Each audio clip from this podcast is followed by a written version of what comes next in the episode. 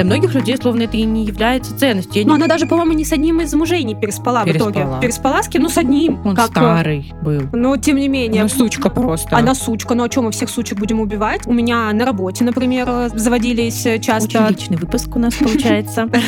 Я ограничилась узкой юбкой и перелазением в ней через забор. Наконец-то наши ожидания оправдались, и для меня это был какой-то такой вот, не знаю, катарсис. Это, это сложно.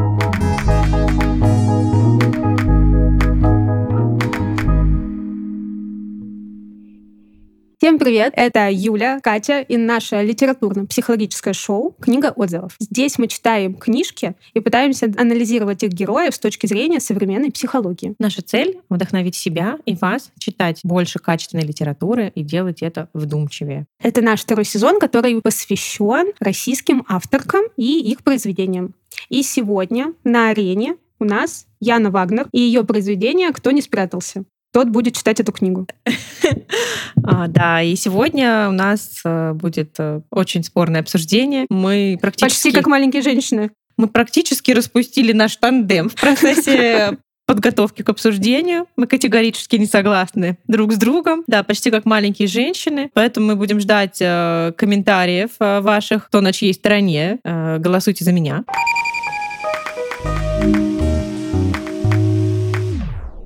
Расскажи нам, Юля, о чем книга? Эту книгу, во-первых, мне советовало несколько моих подруг, поэтому я ее... Подруги ли они тебе? Вот подумай, пожалуйста, после этого. Катя отвечает за язв сегодня. Кто не спрятался? Это произведение, которое заявлено как детектив. Хотя я считаю, что это скорее какой-то психологический роман, психологический полутриллер какой-то. То есть я здесь на самом деле не важно, кто убийца, мне кажется, а важно почему. Вот у меня такое было впечатление от нее. Собственно, завязка такая. Компания друзей, 9 человек приезжают в горы. Кстати, непонятно, какая это страна, какая-то из бывших республик Советского Союза Какие-то Альпы. какие-то оккупированные советские Альпы. В общем, э, компания друзей приезжает э, в горы, они, у них э, в запасе неделя, они хотят там отдохнуть, они полностью снимают небольшой отель в горах, который так изолирован от мира. Их встречает на подъезде представитель отеля по имени Оскар, везет их в горы, они там жарят шашлыки в первый вечер, э, напиваются, и Рамсят с Оскаром. в процессе вечера одна из подружек, девушка по имени Соня, оказывается убита лыжной палкой, проткнута у нее то ли печень, то ли желудок. Тоже спойлеришь, это только через два дня узнают. Там сразу в начале показано, как ну да, но, убивают. но герои-то еще не знают. Чего они не знают? Но они найдут ее труп и узнают, что ее убили лыжной палкой только в середине книги. Там в начале книги описывают, как ее убивают конкретно. Но герои-то еще это не знают, я имею в виду. То я не героям рассказываю, а слушателям.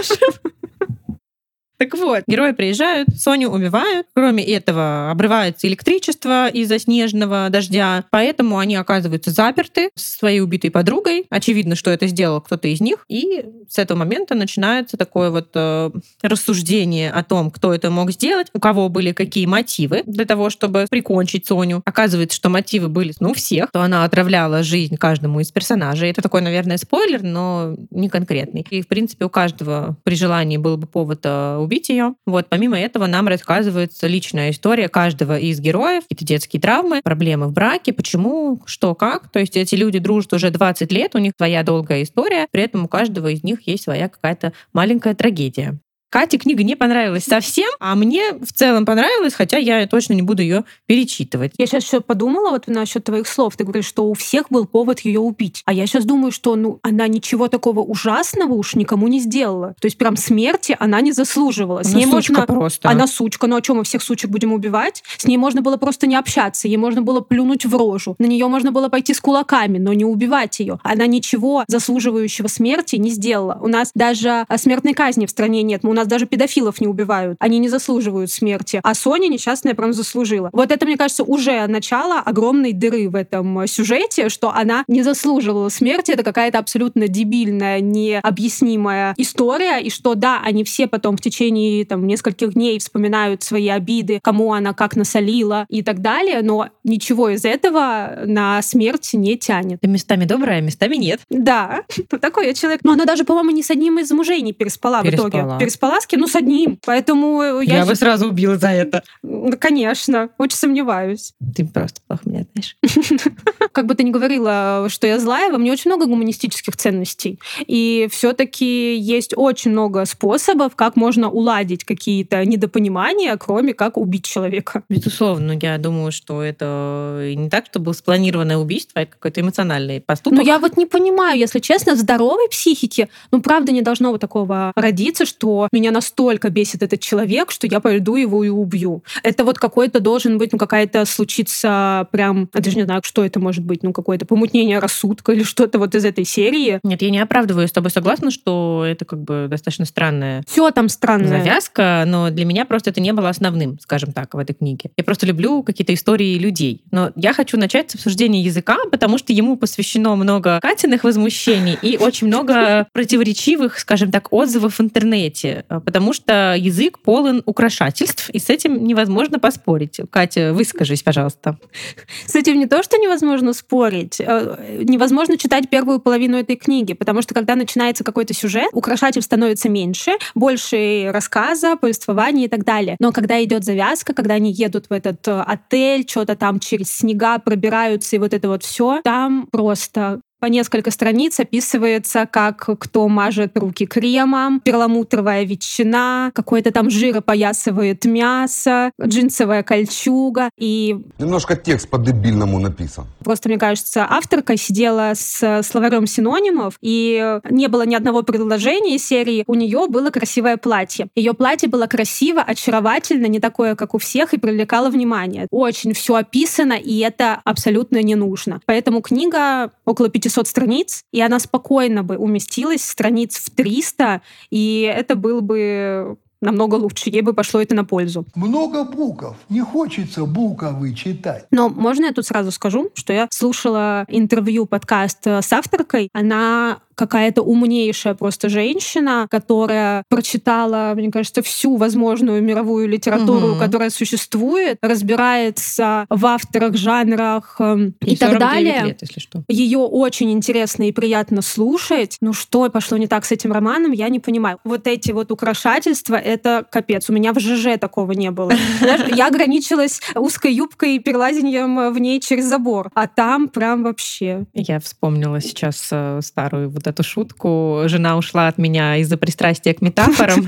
Это было как гром среди ясного неба. У меня земля ушла из-под ног. Вот примерно, да, примерно так там и было. Я хочу сказать, э, что я согласна с Катей по поводу того, что действительно очень много каких-то деталей излишних э, каждому действию. Неважно, это прием пищи, это использование крема для рук, это проход по темному коридору, уделяется невероятное внимание и невероятное украшательство. То есть меня это не то чтобы сильно раздражало, скорее просто обратила на это внимание, что ну какой-то такой своеобразный, скажем так, стиль написания. Но мне понравилось наличие каких-то таких вот цитатных блоков, которые можно прям подчеркнуть. Отдельно там были такие вот микрорассуждения на тему, например, дружбы, на тему того, как у нас завязываются дружеские отношения, еще там на некоторые другие темы. Мне это понравилось. Я люблю, когда в книге можно прям абзацчик э, подчеркнуть, отправить подружкам, и как-то так, когда мысль как-то вот так вот оформлена каким-то блоком. В общем, это та часть, которая мне понравилась. С э, перламутровой ветчиной тоже отношения не сложились, но и бог с ней как бы. При этом вот я все-таки, ну как бы у меня нет проблем с украшательствами, да, то есть я, например, очень люблю Улицкую Рубину, которые тоже коммунальные квартиры описывают в нескольких страницах, чем пах борщ, сколько было жира на сковородке и так далее, и так далее, но почему-то там это кажется уместным и нужно для атмосферы. А здесь эти украшательства, они были не нужны ни для чего, кроме как увеличения объема книги. Ну вот у меня сложилось такое впечатление, и это не было красиво. Это не было как-то ничего себе она загнула. Это было просто ты бегаешь по странице и смотришь, где это предложение заканчивается. Мгм. Ну, я согласна, да, что можно было бы, как э, мы в одном отзыве сегодня прочитали, проредить этот Да. роман. Просеять, проредить э, и оставить только эту выжимку. На самом деле мне тема вот э, как бы дружеских отношений откликнулась в этой книге просто на подумать, что на самом деле у нас у многих есть компании друзей, и то, о чем говорят мужчины, один из героев говорит, что я думал, что будет как, что мы как мушкетеры юмора. Я крикну, побежали, и все побежали. А одному нужно ребенка укладывать, третий на работе, а еще четвертого к массажисту запись. Вот. И я подумала, что действительно ведь мы в каком-то юном возрасте идеализируем дружбу, что это вот что-то такое абсолютно беззаветное, что ты там умрешь, дашь свою жизнь, а на самом деле, ну, как бы вот э, здесь тоже была такая цитата, что если не подвергать дружбу каким-то очень таким острым испытаниям, то достаточно того, чтобы у вас было там общее чувство юмора или общий там какой-то взгляд на какие-то основные вопросы, вас жизнь как-то вместе сталкивает в какой-то момент, то есть вы вместе поступаете в университет или вместе на работу э, устраиваетесь, или вы растете вместе, как-то складывается какая-то компания, и если уж там совсем нет ничего из ряда вон выходящего, то вы можете годами вместе существовать, вместе проводить время, особенно если у вас там как-то складывается параллельно судьба, например, у вас у всех появляются дети или у всех не появляются дети. В общем, и вы вот так существуете вместе. Я потому что действительно ведь это такой не идеальный конструкт, и что если любую компанию друзей там 30-40 лет поместить в какую-то вот такую вот среду, чтобы начать вспоминать, кто на кого за что обижен, то каждый обязательно накопает, ну, как бы, что предъявить другому, что ты там когда-то ко мне на день рождения не прилетела, а вместо этого там куда-то в другое место уехала. Это ты сейчас в мой огород Нет. какой-то камень? Нет, А, просто ладно. абстрактно. В любой компании может найтись куча претензий друг к другу. И нормально ли это? Или мы должны стремиться к идеальному окружению, где мы все будем чисты друг перед другом? Ненормально убивать людей. Нет, Если у вас претензии. я За претензии, я считаю, убивать нельзя. я сейчас отвлеченно тебя спрашиваю. Я согласна, что дружба — это сложный конструкт, и я считаю, что тут не бывает правильно и неправильно, у каждого свое, да, кто-то, правда, хочет какой-то искренности, и только так он способен дружить. Кому-то, правда, достаточно встретиться раз в полгода, и вы будете общаться, как ни в чем не бывало, и разойдетесь, и еще через полгода только встретитесь. Кому-то нужен там контакт каждый день, э, переписки, только так э, возможно дружить. То я есть так люблю. Ты мне не отвечаешь. у меня не хватает сил на такую дружбу лично. Вот, у меня даже на такие отношения не хватает сил, не то что уж дружбу. Я говорю, Миш, мне похуй, я так чувствую. Поэтому я тут считаю, у каждого свой ответ. Опять-таки, как и в любви, так и в дружбе, просто нужно найти свой матч, да, и не требовать от человека той дружбы, которую он тебе дать не может, потому что, ну, ты сам в первую очередь э, расстроишься, твои желания и ожидания не оправдаются, и всем будет неприятно, да, то есть мы либо принимаем правила игры, либо нет. И еще, мне кажется, отдельная тема — это дружба во взрослом возрасте, Мгм. когда у тебя есть там, понятно, со школы друзья, потом у тебя есть друзья с университета, а потом, как заводить друзей, это уже всегда большой-большой вопрос. И вот э, там у тебя удачный кейс, что тебе с мужем какая-то часть друзей перепала. У меня на работе, например, э, заводились э, часто друзья, хорошие такие крепкие отношения, но это правда достаточно уникальные случаи, и опять-таки в своей работе я часто сталкиваюсь с тем, что У людей не друзей. да, что это сложно, что Хотела об этом тоже поговорить. у меня, например, абсолютно другой опыт, нежели у тебя, потому что ты практически всю свою сознательную жизнь прожила в одном городе, все твое окружение, оно вокруг тебя. Я пожила в разных городах, и для меня отметить день рождения или свадьбу — это целое мероприятие, и собрать людей действительно невозможно, какими бы мы д'Артаньянами не были, мушкетерами и так далее. А особенно сейчас, когда вы там еще все рожать начали, это уже еще сложнее. Ты тут стараешься, заводишь друзей, а потом бац, и переезжаешь в другой город, и надо опять каких-то находить новых, а у меня вот сейчас сил на это, например, нет.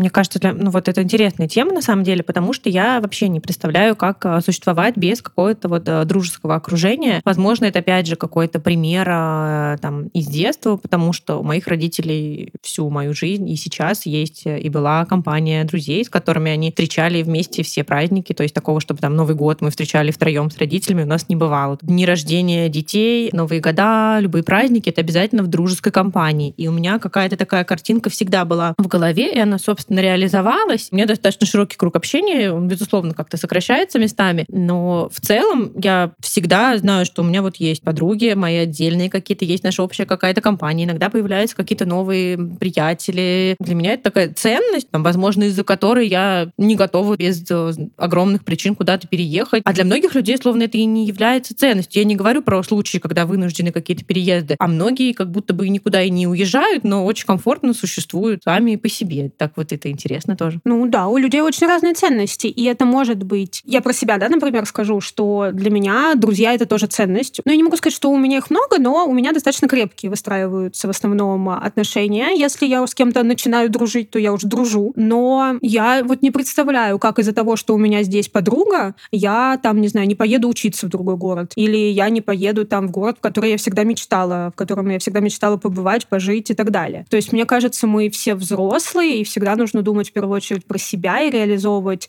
свои хотелки, потому что тут ты ради условно там своего круга общения от чего-то откажешься, а твой круг общения нет. И они там потом в какой-то момент Может разъедутся. быть, да, и такое, но это вопрос, опять же, ценности.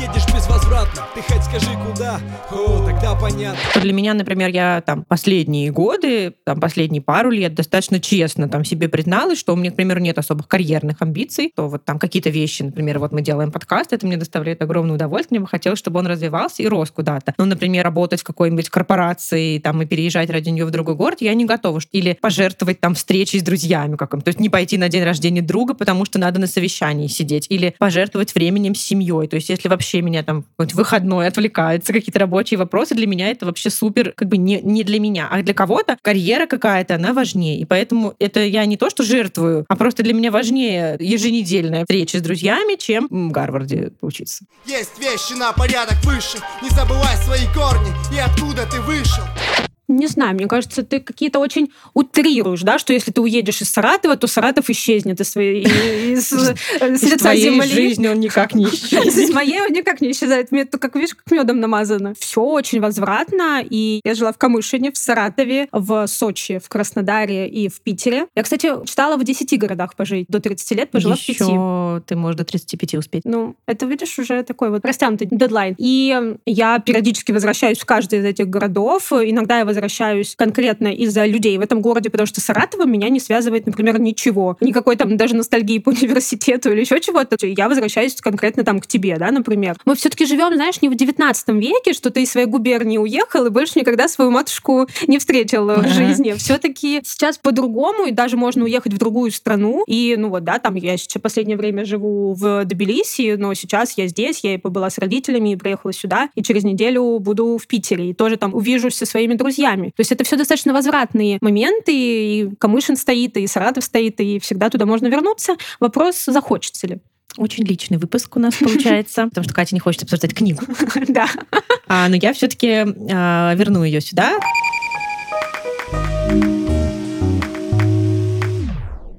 Как я уже сказала, в книге рассказаны истории каждого из друзей каждого персонажа, этапы их взросления, какие-то детские травмы, детские потрясения. И некоторые из этих историй, они меня на самом деле тронули. То есть не все, некоторые, безусловно, излишне драматичны, но пара-тройка историй, она меня как-то вот пробрала. И я не буду сейчас их подробно здесь рассказывать, просто хочу сказать, что если вам нравятся какие-то жизненные истории и то, к чему они потом приводят, вам, может быть, вот этот кусочек книги откликнется. А у меня здесь э, контраргумент. У меня не сложилась э, цепочки, то вот эти события из детства или какой-то молодости, безусловно, трагичные, привели к тому, что человек находится там, где он находится. Это как будто бы звучит как некоторое оправдание, что я такой отвратительный человек или я живу так, как живу, потому что меня там в детстве лупили. Для меня это было дыркой в сюжете, что эти воспоминания никак нам не объясняют поведение человека конкретно в этой ситуации. Мы все так или иначе искалечены, да, там, эпохой, какими-то событиями, родителями,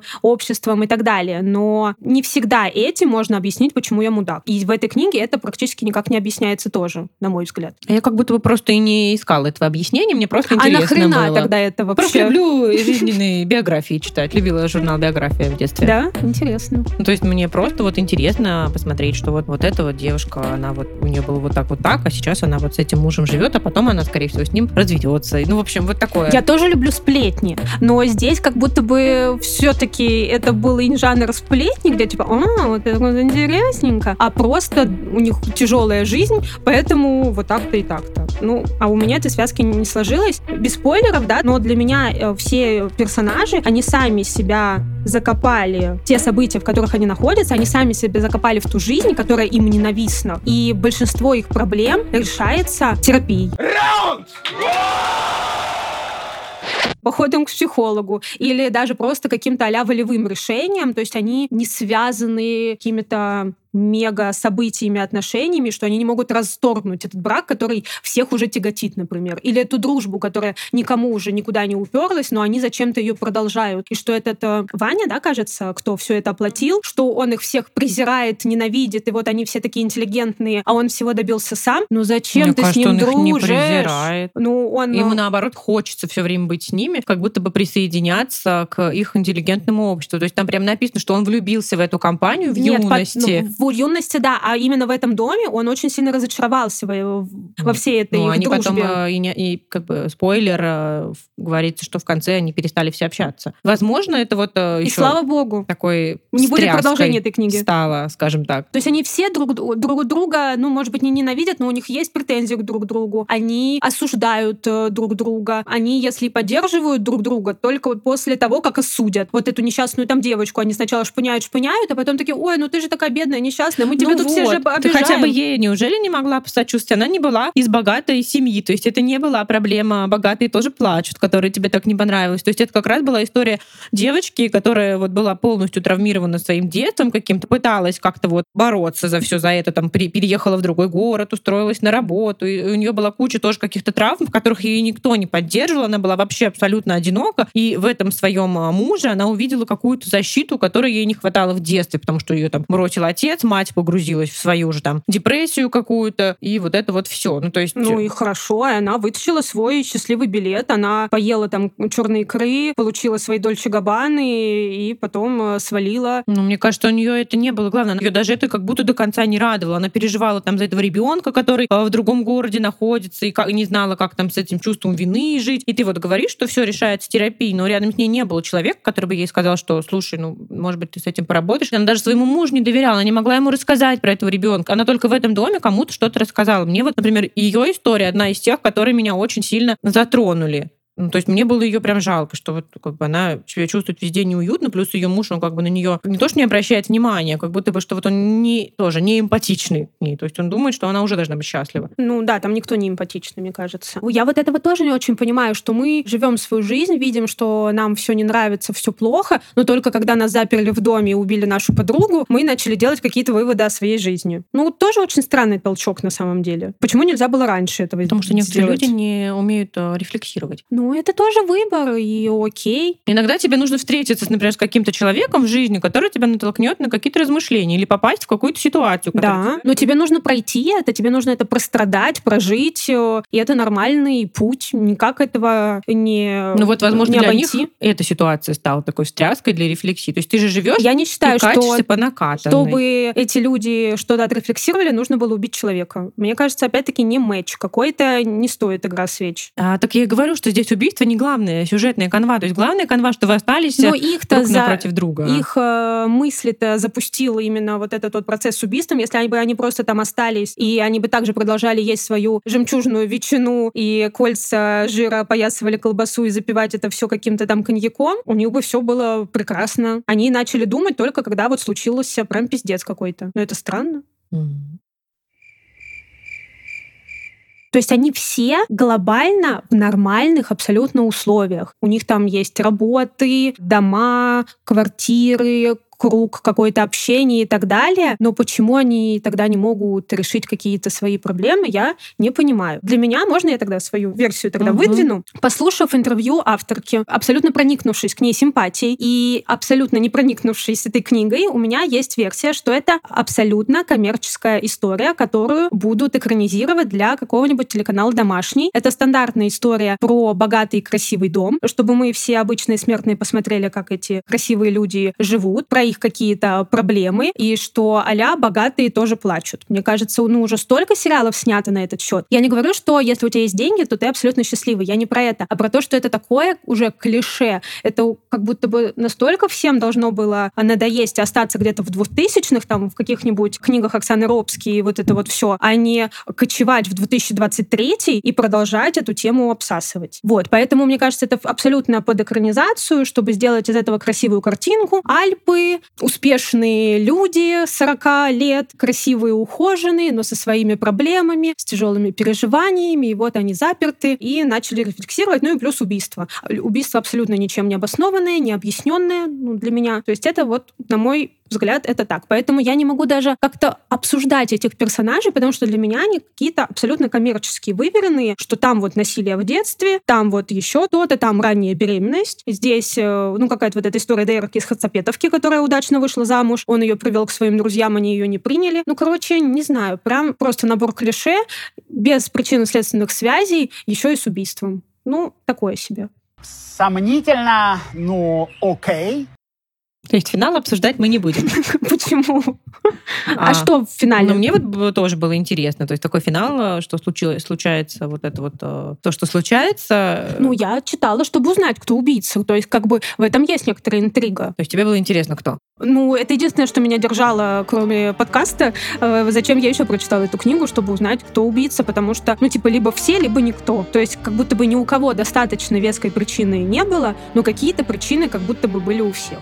Я скорее про то, как заканчивается книга, про пожар, а, что я ждала чего-нибудь такого в голландском доме. Я ждала этого и в да, тогда и сейчас.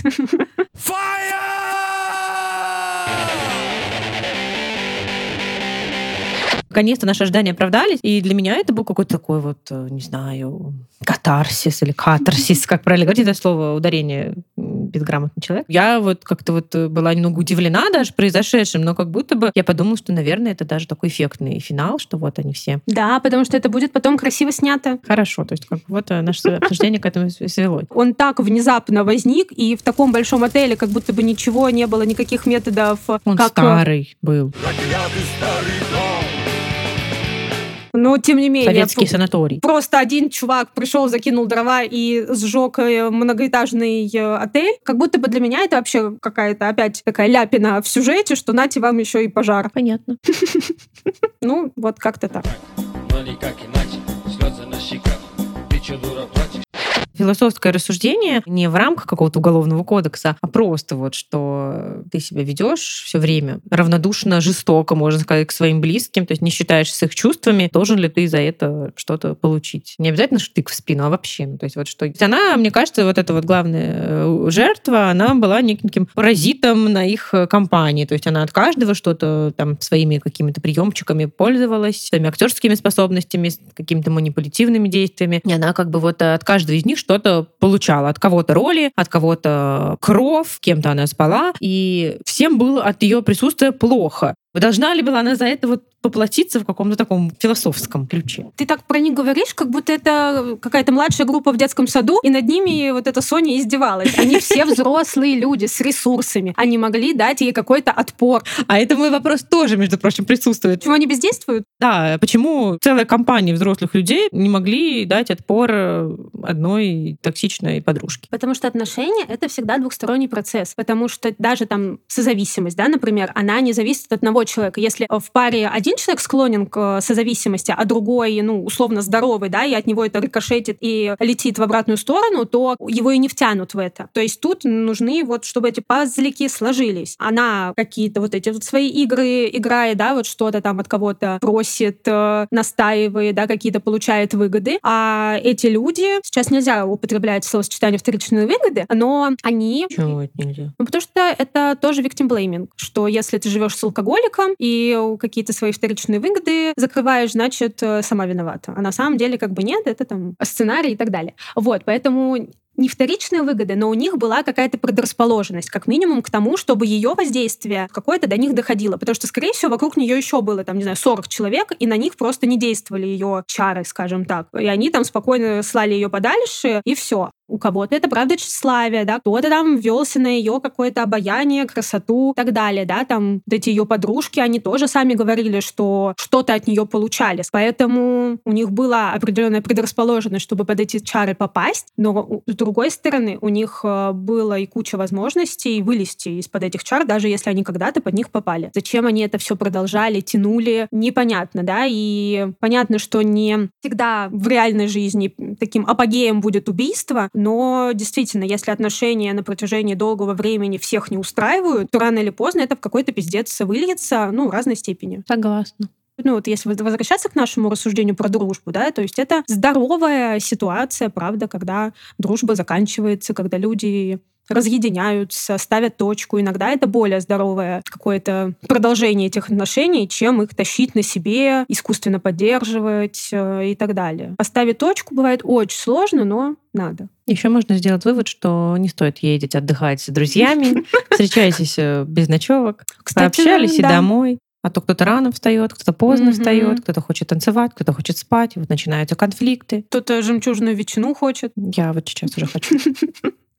Да. Но на самом деле, мне кажется, у них были шансы хорошо потусить. Они все любят Да. прибухнуть. Да, да. Они все любят пожрать, они все любят какую-то красивую жизнь. То есть в целом они, мне кажется, на этом и мэчились, э, что вот они вот это вот все любят. Им всем нравилось, когда Ваня за ними ухаживал и все им это преподносил. Они А считали ему это нравилось ухаживать. ну да, то есть это тоже такая сцепочка. Поэтому они в какой-то момент э, все что-то получали от этих отношений и закрывали глаза на то, что вот есть эта огромная пропасть между ними. Согласна. На самом деле у меня вот, э, как вот ты говоришь, что у меня есть нелюбовь э, к богатым, что действительно вот персонаж Вани, он какой-то для меня был, правда, более понятный из всех, что у него была хотя бы какая-то причинно-следственная связь, что он, правда, там хотел заслужить их одобрение, там вот эти деньги. Я так и не поняла, чем он занимается, только откуда у него эти несметные Чем-то. богатства чем-то. То есть он очень богатый, но не такой богатый, как газпромовцы, да, или какие-то, ну, то есть там был какой-то вот пример, что они там сидели... в Вторые как- деньги. Да, что сидел в каком-то ресторане, и он там был самым бедным, но при этом... э, Самым бедным из этих богатых. э, Да, самым бедным из этих богатых, но ели 3 литра черной икры в в этот момент. То есть непонятно, чем он занимается, но как-то он, видимо, этого всего достиг, и действительно у него там как-то прям в процессе этого всего менялось отношение к друзьям. Он к своей жене плохо относится. Согласна, но там тоже, вот я так вспоминаю, там было интересное описание, да, там же все же ломали голову, а почему он с ней, зачем он Мгм. его, почему он не мог кого-то красивее выбрать. Нет, она очень красивая. Там просто говорили, что она такая, как Но будто она бы... жалкая, как будто Ну, какая-то. да, да, да. А почему он не мог себе там прям Ирину Шейх э, выбрать или еще что-то из этой серии? Они два самозванца. Там да, два самозванца. Вот это вот какой-то прикольный психологический момент, что да, это как-то так неочевидно, ну вот нашел в ней эту родственную душу. Да, это тоже была абсолютно такая созависимость. Он нашел девочку, которая нуждалась в, в этот момент очень сильно помощи.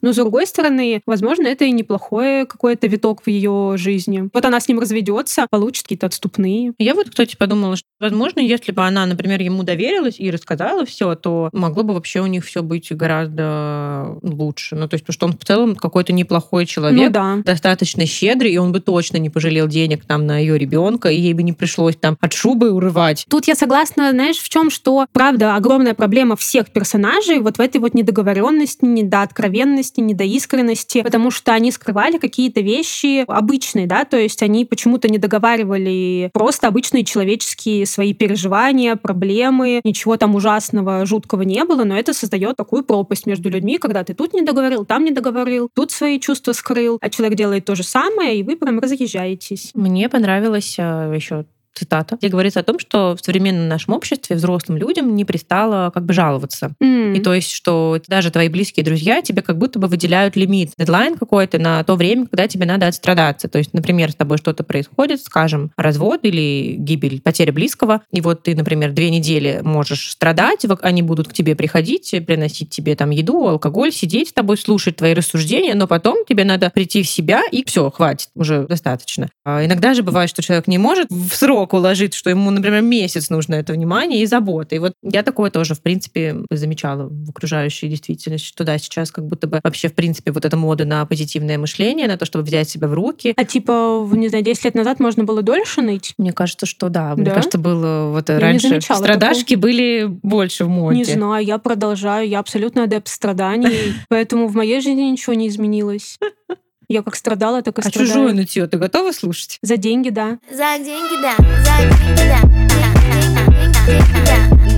Я с тобой согласна, но я не считаю это проблемой, потому что, во-первых, никто не обязан тебя слушать. Во-вторых, для этого действительно есть специально обученные люди, которые могут сделать это лучше и А здесь вот профессиональнее. вопрос идеализации дружбы. А в-третьих, это иногда и полезно, когда тебе человек э, контакт с реальностью дает и говорит, ну, ну, харе уже, ну, все, ну, ты пострадал, да, мы с тобой там побухали, ну, давай вылази уже немножко из норы и пойдем там воздухом подышим. Не захочешь, вернешься опять, э, пострадаешь, посмотришь там Бриджит Джонс и так далее, да, но это очень важно, это поведенческая Физическая активация называется. И это важно проверять, да, вот это вот вообще, может быть, я уже готова, может, я уже отстрадала. Если что, можно откатиться обратно. Но так можно и очень зависнуть в своих этих страданиях, если никто тебя не будет немножечко подтягивать, а ты сам можешь этого действительно не смочь сделать. Мне кажется, очень большая разница, когда тебя кто-то подтягивает и хочет тебя как бы вывести наружу, и когда кто-то такой, ну все, типа, мне уже надо там кино смотреть. идти». Согласна, это То есть разное. важно, чтобы был человек, которому не все равно, то есть который тебе поможет из этого выбраться. Понятно, что есть психолог, но мне кажется, на этапе, когда ты соберешься к психологу, до этого этапа важно, когда рядом с тобой есть кто-то, кто тебе водички принесет. Ну да. То есть очень прокачанные только люди могут, условно, у тебя муж ушел, ты за- на завтра к психологу записалась.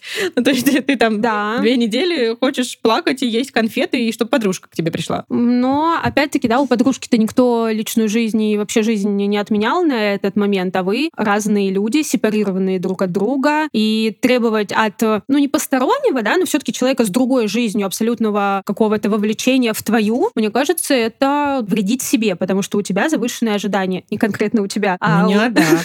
у тебя тоже завышенные ожидания от э, окружающих, и они, естественно, им не соответствуют, потому что это обычные люди с своими там косяками. И просто ты этим увеличиваешь шансы для собственных разочарований и страданий.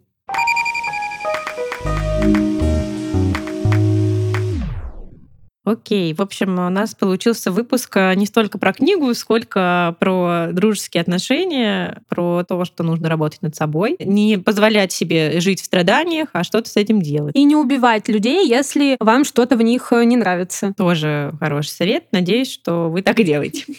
Будем ставить оценочки. Ой, я не знаю даже. Ну вот правда, я бы просто не советовала тратить на это время. Если вы такой же человек, как я, который не то чтобы вот постоянно что-то читает, и ему еще нужно собраться, чтобы почитать, я бы посоветовала что-то другое, а вот как бы не распыляться на это. Это, это сложно. Ну, троечку, может быть. Может быть, там, не знаю, в поезде это можно почитать, но, опять-таки... Моя любимая категория. Книги для Но поезда. это не очень динамично для поезда, потому что я вот, например, когда летела из э, Армении, я купила в Ереване себе книжку, чтобы в аэропорту читать и в самолете. И это был тоже а детектив, тоже там про убийство. Ну, такая интрига, чё, кто, кого, вот, вот такое вот. И он был такой достаточно небольшой, он был очень динамичный. Я действительно прочитала какой-то кусочек в аэропорту, какой-то кусочек в самолете и уже дочитала дома, потому что там какие-то события, там было действительно напряжение вот этого, потому что в этой книге не было никакого напряжения. Было просто интересно, кто убийца, но напряжения психологического даже никакого не было. А там, ну, например, было, да, что там сейчас ее засекут, или вот там они там, она догадывается уже, или она играет, или вот это вот, ну, то есть это... Я, а я тоже читала не что-то супер качественное, да, но там хотя бы вот это вот была какая-то искорка, а здесь, ну, нет, это не затянет, и я не понимаю, зачем это нужно читать, какая должна быть причина.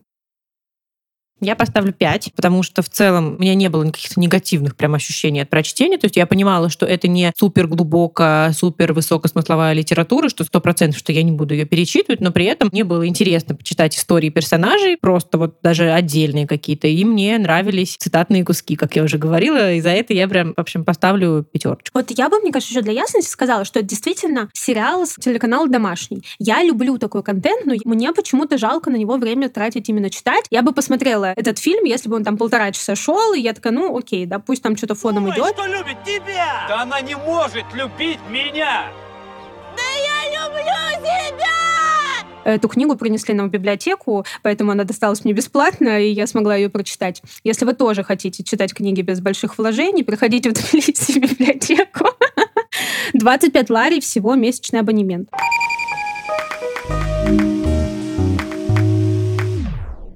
Мы завершаем наш второй эпизод нашего второго сезона. А мы благодарим, что вы с нами. Надеемся, что этот э, выпуск не покажет вам слишком запутанным, слишком отстраненным от чтения. У нас много классной литературы запланировано, много всякого интересного. Пожалуйста, оставайтесь с нами, пишите нам обратную связь, и мы будем очень рады, если вы с нами прям поспорите по поводу этой книги, потому что вот у нас очень мнения разделились. Я знаю как минимум трех людей, кому эта книга прям понравилась, понравилась, но читала и негативные отзывы. В общем, пожалуйста, давайте будем обсуждать. Да, но мой все-таки совет не тратьте время на эту книгу. И мы здесь обсуждаем не только что-то классное и то, что мы можем посоветовать, а мы хотим затронуть разные пласты сейчас российской литературы литературы, авторок российских. И вот есть и такие представительницы жанра детектив, триллера. Может быть, для фанатов этого жанра это будет окей, но начинать с этой книги свой читательский путь лучше не стоит. Выберите что-то более захватывающее и приятное. Спасибо вам, что вы нас все еще слушаете, тратите на нас время, а могли бы в это время читать книги или смотреть телеканал «Домашний», а слушаете нас. А если вы нам еще и поставите оценочку или сердечко, или звездочку, будет вообще потрясающе. Проверьте, пожалуйста, чтобы сердечко на Яндексе было уже красненьким, чтобы 5 звездочек на Apple стояло, и тогда будет вам огромное-огромное счастье и хорошие друзья. Как у нас. Пока-пока. Всем пока.